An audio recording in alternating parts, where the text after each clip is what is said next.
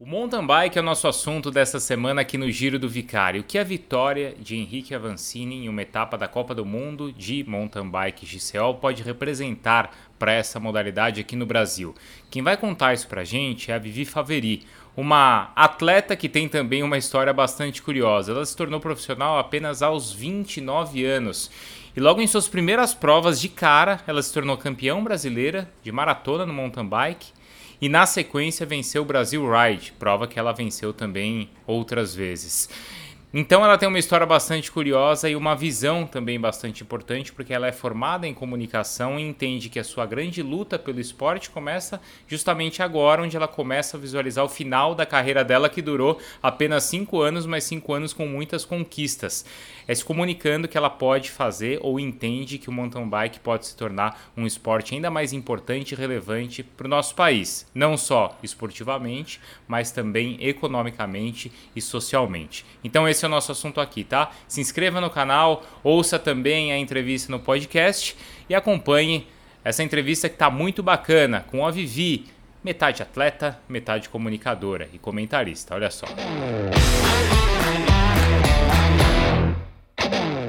É, eu estou justamente nessa transição, numa fase nova que uh, o Covid antecipou um pouco a transição da minha carreira.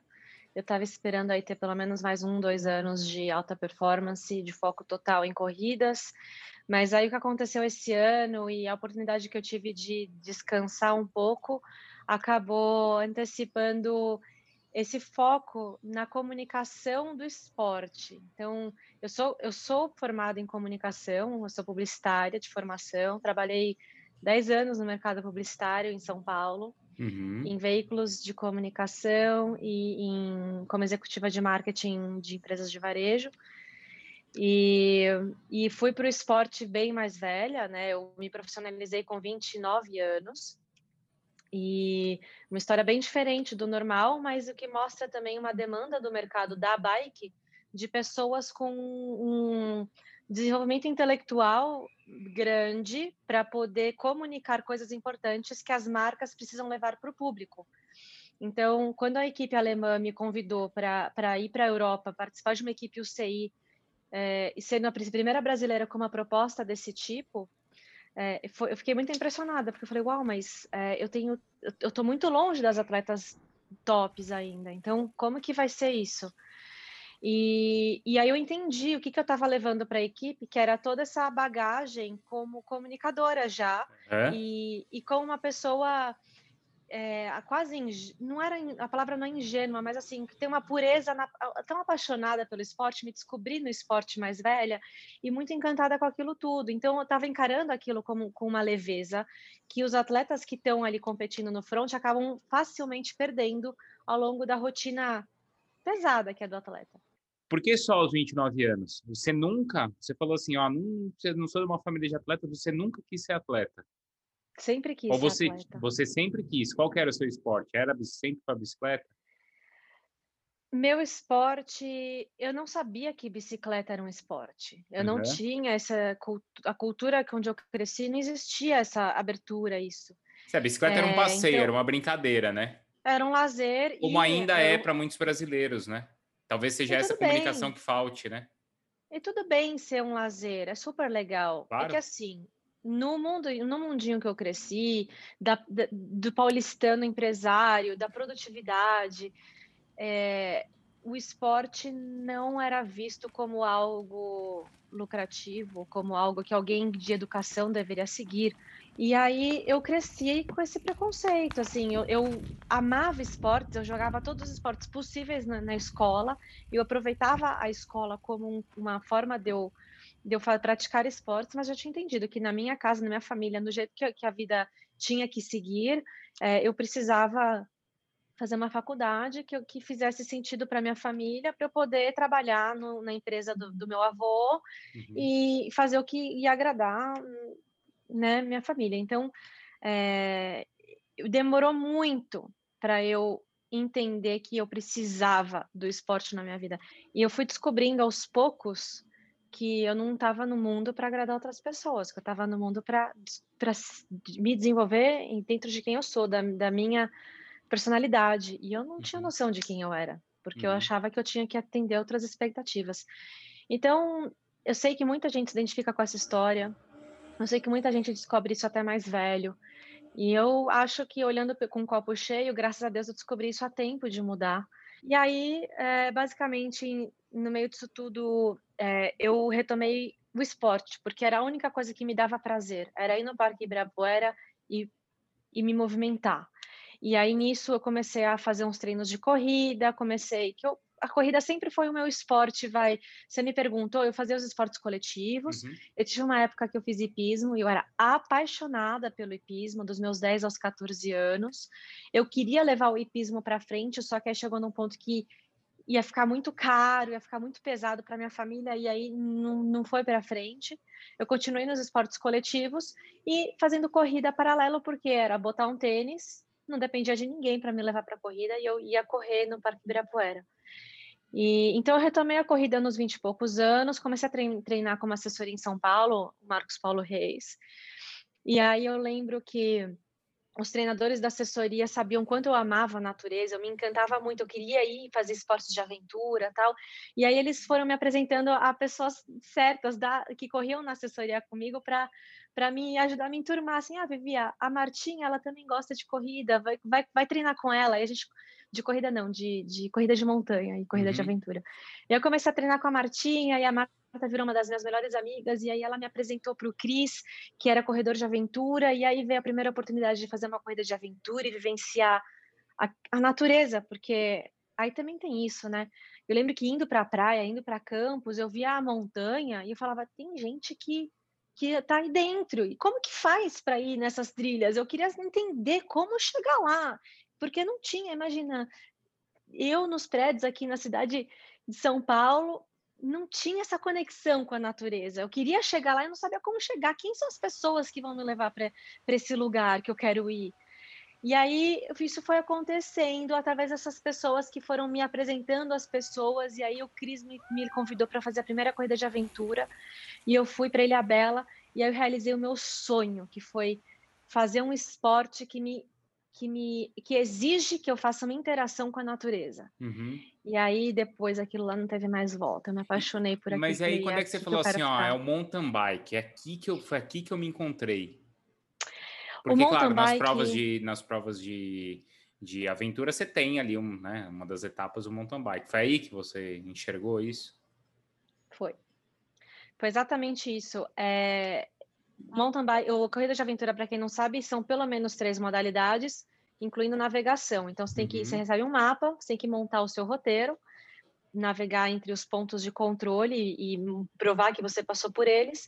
E aí tem trekking, hiking, mountain bike, canoagem, técnicas verticais e aí cada prova vai ter umas características. E nessa de Ilhabela tinha um trecho de mountain bike e eu caí muito. Eu, eu descobri o quanto eu não sabia andar de bicicleta naquele dia.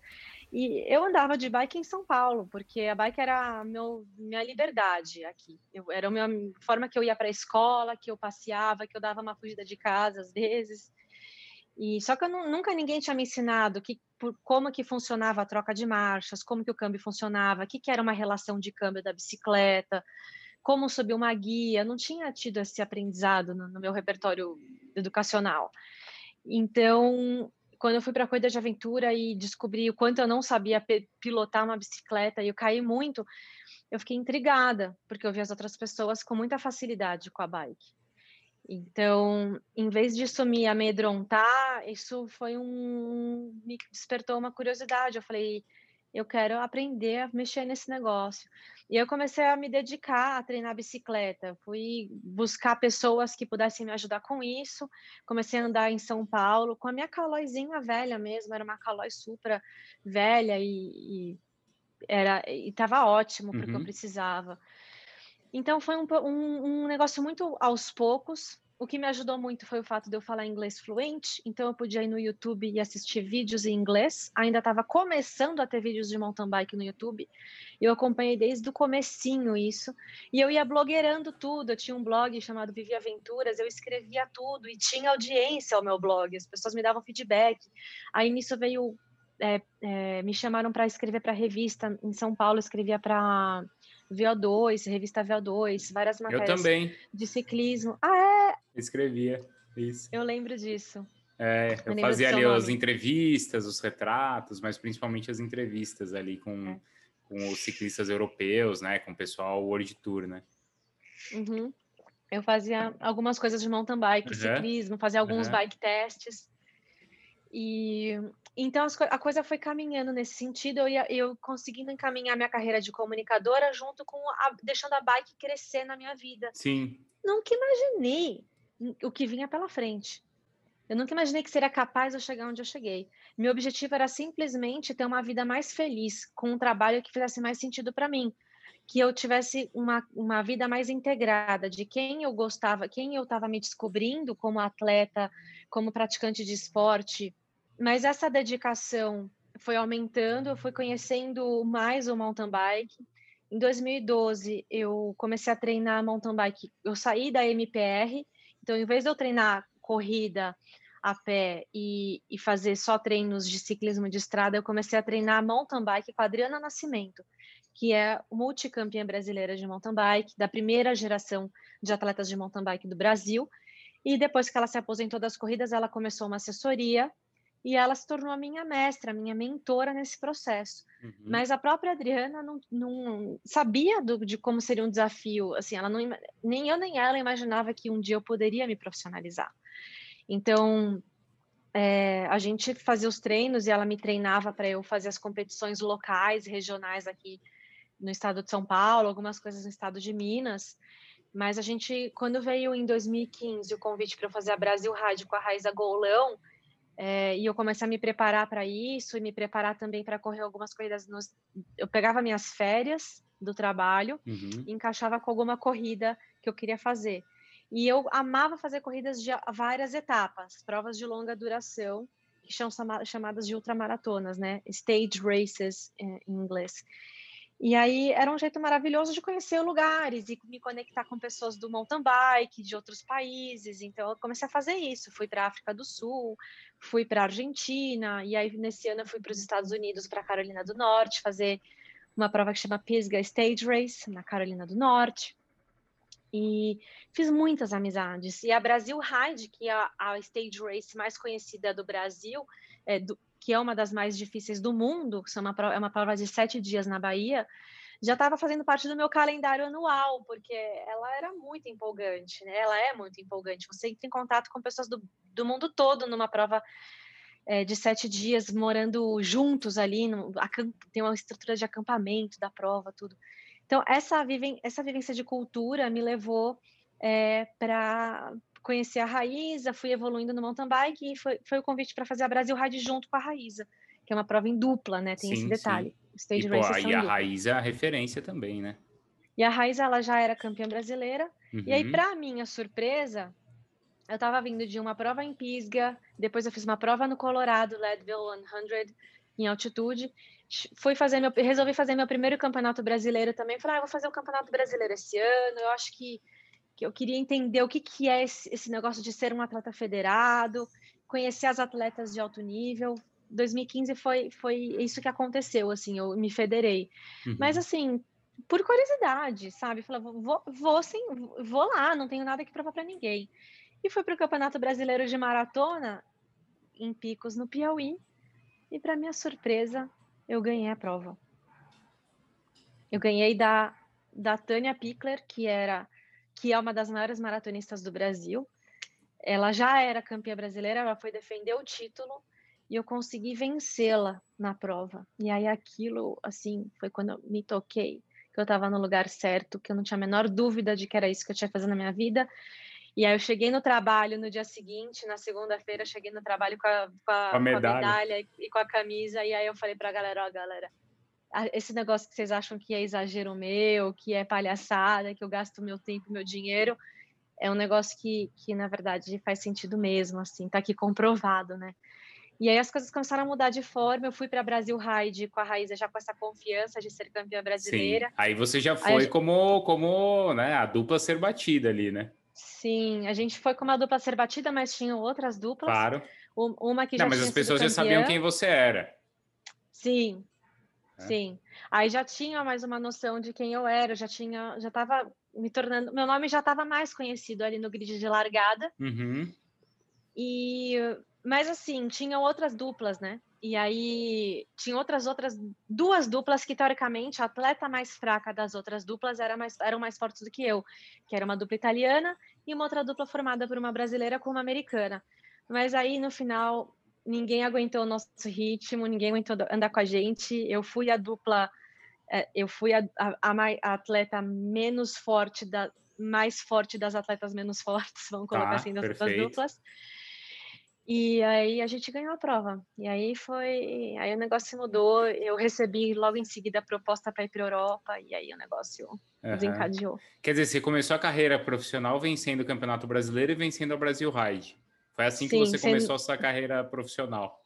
Sem nunca ter feito uma prova em outra categoria, com 28, 20, com 29 anos. Nossa, então eu nunca, eu nunca vivenciei o esporte na categoria de base. Eu descobri uhum o cross country olímpico com 26 anos, 27 anos. Eu não sabia que existia cross country olímpico. Eu achava que mountain bike era só o que eu fazia, que era maratona.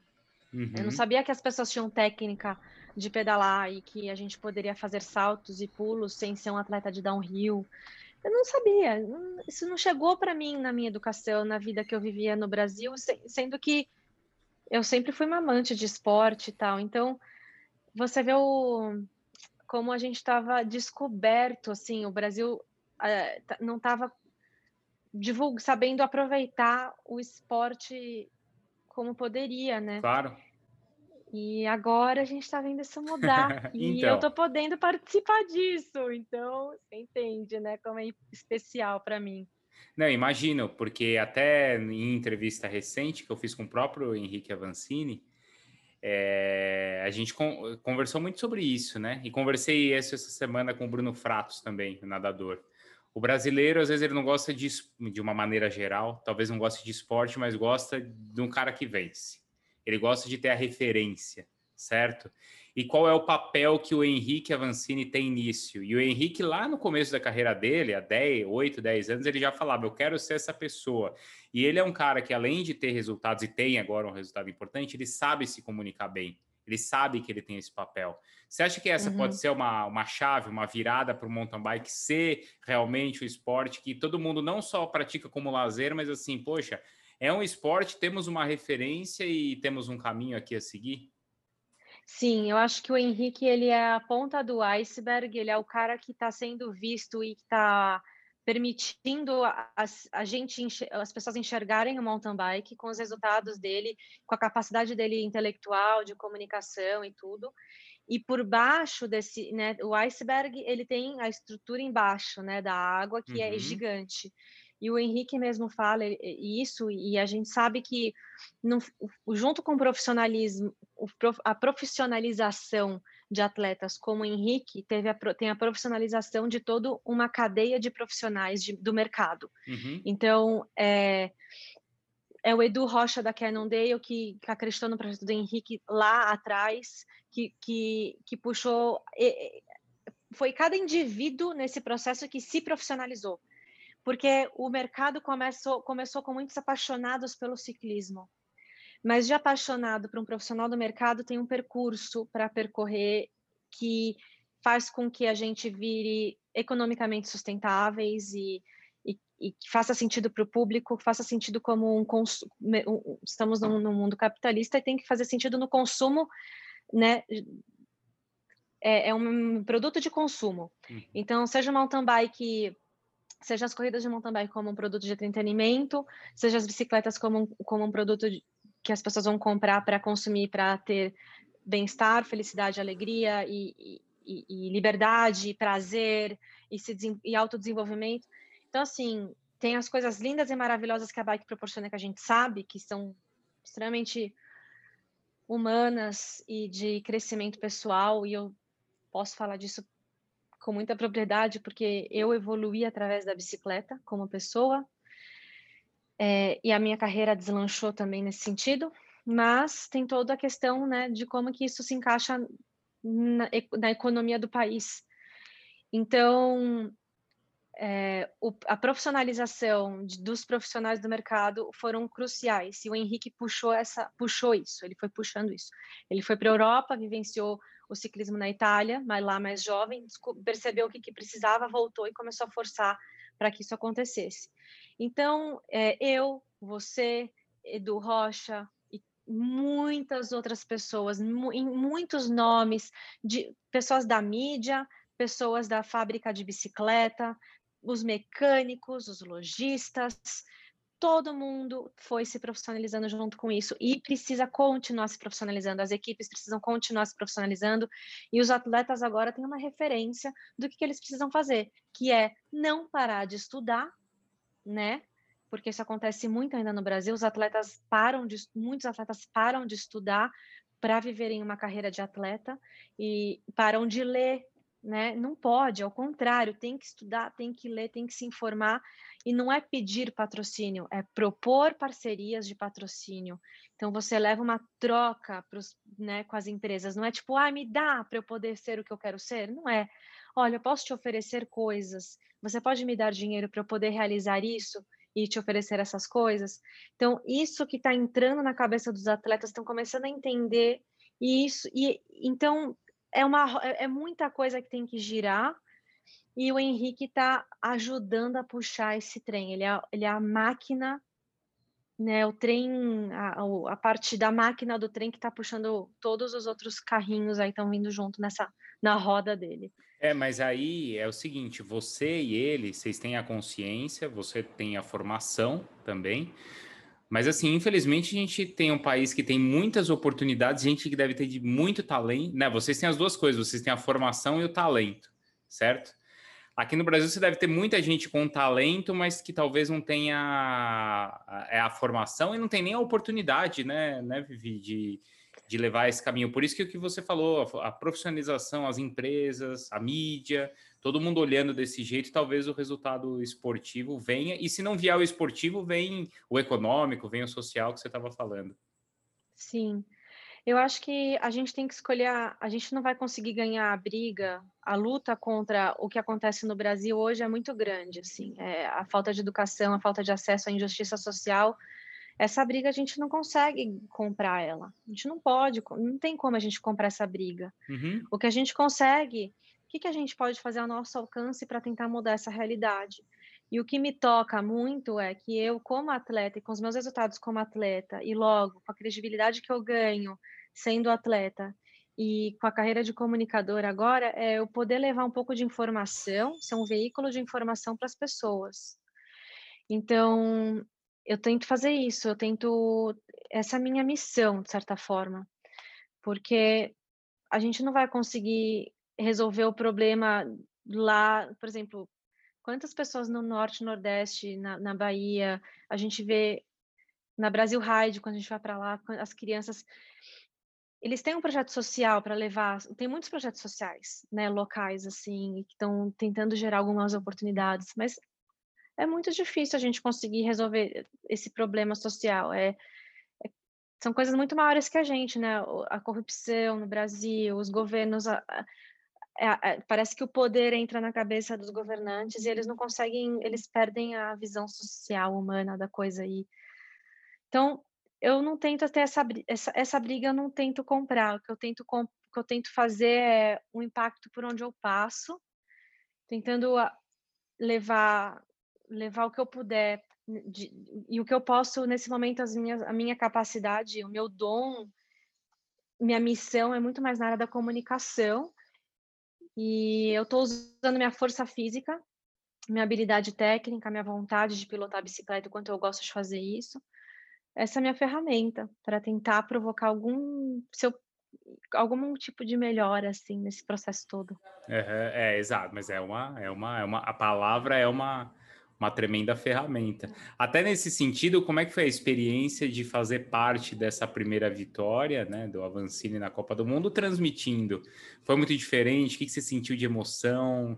Você acrescentou muito ali, né, assistindo, assim, a gente via que você acrescentava muito, que você estava vivendo junto e, e foi legal ver você comemorando também.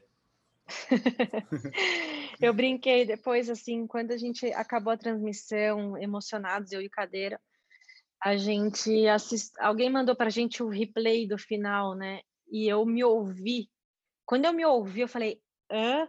Eu quase fiquei com vergonha, assim, porque eu é uma exposição, né? Eu me coloquei ali tão de corpo e alma e tive aquela reação. Pista. Momento muito, muito importante. Que estratégia do Henrique Avancini, defendendo tudo que pode. Niro Schurter junto vamos, com o Avança! Vai, Avancini! Vai! Vamos, vamos, vamos! Vamos! Vai, Brasil! Ele vai pegar! Vai, Brasil! Ele vai! Ele vai Vitória do vai! Brasil! Vai! Copa do Mundo de mountain bike! XCO! Ganhou! Momento muito importante! Uou! Que prova! A gente sonhou com isso na história do país. Ela foi a minha forma de me expressar e aí eu fiquei com muito medo daquilo não ser aceito ou de ser é, exagerado, de, das pessoas virem de algum jeito estranho e e aí quando eu recebi feedbacks assim das pessoas falaram que choraram junto com o meu grito, que o meu grito representou o grito delas, eu falei, eu ainda estou processando isso. Foi ontem, né? A gente está gravando segunda-feira, então eu ainda estou assim entendendo o tamanho, assim, o, o, o, profundidade disso, né?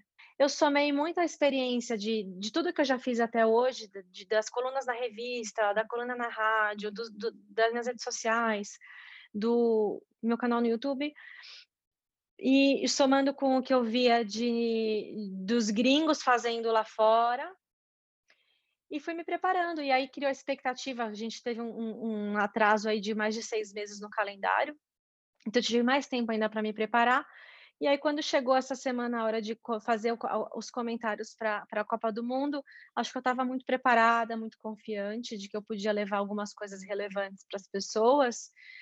E então tinha essa, esse quesito confiança que foi muito importante. E aí fui aprender a ser comentarista, né? Porque aí é outra parada. É, é uma dupla, é o comentarista junto com o narrador. O narrador é o responsável por levar a emoção, por narrar a prova comentarista tem que saber fazer as entradas na, na hora certa.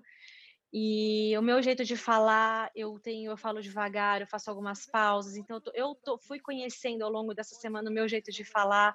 O meu parceiro Cadeira foi me conhecendo e eu conhecendo ele. Então, teve todo um aspecto ali de entrosamento que eu uso, inclusive, muito minha referência de parceria em provas de etapas, de, provas de vários dias em dupla. Falei, não, dá para se entrosar. Eu já vivenciei isso no mountain bike, então eu vou conseguir fazer isso no trabalho também. E, e, aí quando chegou a hora de, né, no, o domingo da gente fazer é, a narração da vitória da Vancini, é, aquilo foi se construindo, aquele momento, aquela emoção foi se construindo ao longo da prova. E quando chegou ali na última volta e ele e a gente viu que a Vancini estava fazendo tendo aquelas tomadas de decisão tão assertivas e levando ele para para vitória e, e o sprint final e aí a hora que ele entrou no asfalto e ele deu aquela primeira pedalada no asfalto que o Milan Vader que estava atrás dele não seguiu o Henrique a, aquelas duas pedaladas que o Henrique deu na frente do Milan que abriu dois metros um metro e meio de distância eu já vi que aquilo era suficiente e aí uhum.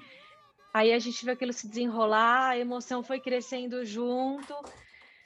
E a, a vibração que eu senti naquele momento é, é impossível de replicar na vida real. Eu nunca tinha vivido aquela vibração, a energia que veio naquele momento. É, é, parece que é uma canalização da energia de, de todo mundo que estava torcendo junto.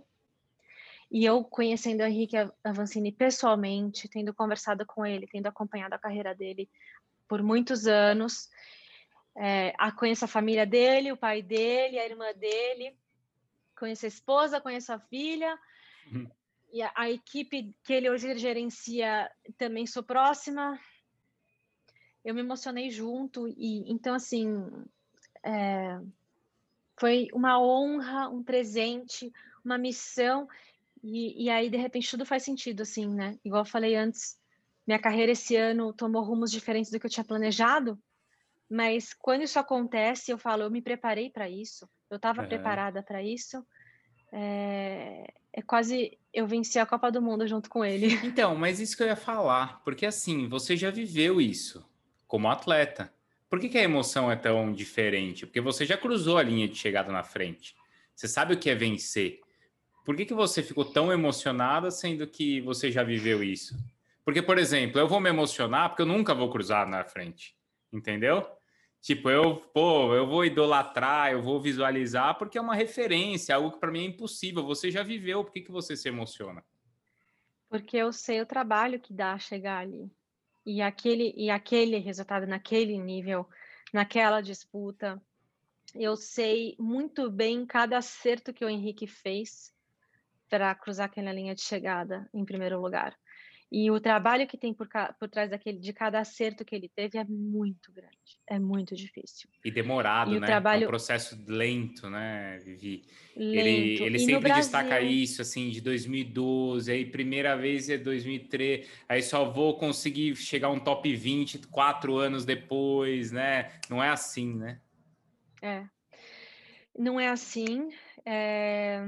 No Brasil, eu brinco, eu falo isso, que ser mountain biker, na verdade, ser ciclista, pode ser mountain biker, downhilleiro, ciclista de estrada, o que for, ser ciclista num país de terceiro mundo é um ato quase heróico, sabe? Tipo, se você, se você ama ciclismo e você, você tem essa necessidade de subir numa bicicleta e pedalar, principalmente mountain bike, que é mais difícil ainda, é, e você mora, vive num país de terceiro mundo é, e é uma missão diferenciada, assim, é quase como se você tivesse que superar muitos obstáculos nessa vida, porque a gente não tem a estrutura que um, que um Nino Schurter tem, que uma Kate Courtney tem, é, que a Yolanda Neff viveu e, enfim, que são os atletas hoje que a gente tem como referência de, do mais alto nível.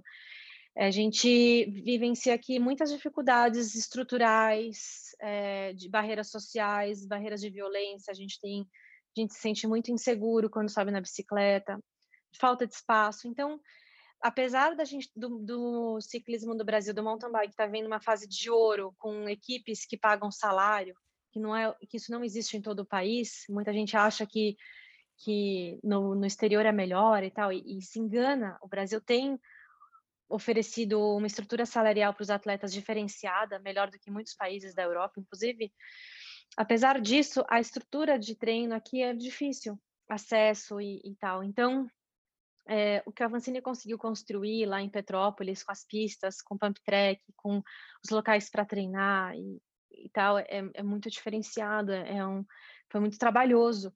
O, o, Nino Schurter, que foi o atual, que é o atual campeão mundial, quem ele conseguiu bater, né, ontem, é, ele não teve o trabalho que o Henrique teve para se tornar campeão mundial. Ele tem é, é diferente. Ele desde pequeno tem muito mais facilidade para pedalar.